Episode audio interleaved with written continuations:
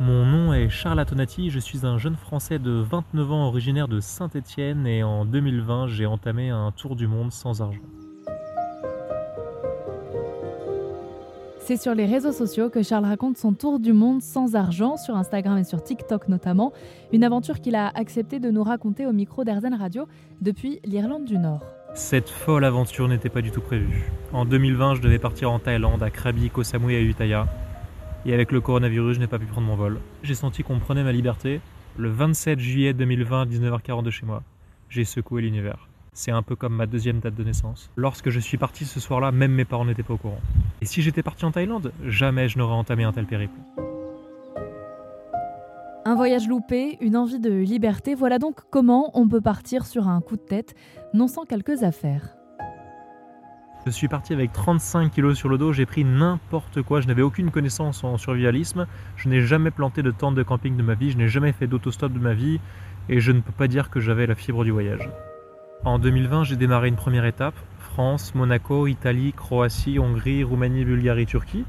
Je suis rentré en France parce que toute ma vie était en Normandie. J'ai entamé une deuxième étape, France, Belgique, Pays-Bas, Allemagne, Danemark, Allemagne de nouveau, Luxembourg. À l'issue de ma deuxième étape, je me suis rendu compte que je vivais des situations totalement improbables et inimaginables. Et c'est à ce moment-là que j'ai décidé de quitter tout mon confort, amis, famille, appart, job. Pour ma troisième étape, France, Belgique, Allemagne, Danemark, Suède, Finlande, Norvège en hiver. J'ai eu des températures allant jusqu'à moins 32 degrés. Et là, c'est ma quatrième étape. Je suis arrivé à Calais, au nord de la France. J'ai raconté mon histoire à une compagnie de ferry. Ils ont trouvé ça dingue, ils m'ont offert la traversée pour aller en Angleterre. J'ai donc fait France, Angleterre, Pays de Galles, Angleterre de nouveau, Écosse. J'ai eu la possibilité d'aller sur deux îles en Écosse, l'île de Louis et Harris et l'île d'Islay. Et j'ai également eu la possibilité d'aller en Irlande du Nord. C'est là où je me trouve actuellement. Charles est donc passé du statut de sédentaire à celui de nomade il y a plus de deux ans et demi, une décision qu'il ne regrette pas car bien qu'il voyage seul, contrairement à ce qu'on pourrait penser, il est souvent accompagné. Le fait d'être seul me permet d'être beaucoup plus ouvert à l'être humain, il y a un temps pour tout. Un moment seul avec moi-même et un moment avec les locaux. J'ai appris l'anglais à l'école, l'espagnol et le japonais, et comme je ne pratique plus, je perds tout mais pour moi, la barrière de la langue n'est pas un problème. Il m'arrive de faire des imitations, lorsque j'ai accès à Internet, j'utilise Google Translate. Il m'arrive de créer des phrases avec des mots de langues différentes, un mot en français, un mot en anglais, un mot en roumain. Lorsque j'utilise un mot en roumain, les Italiens peuvent comprendre parce que c'est une langue latine. J'utilise la gestuelle, le langage non verbal. Ou tout simplement, je parle français, ils parlent leur langue maternelle et je comprends peut-être 10% de la conversation, mais c'est marrant, on s'éclate. Partir pour de longs voyages sans argent, ça pousserait donc à se connecter aux autres et réveiller le vivre ensemble. C'est donc le pari fou que relève Charles depuis 2020, en ne comptant que sur la bienveillance des uns et des autres, sans frontières ni limites. Et parfois, les heureux hasards se présentent plusieurs fois.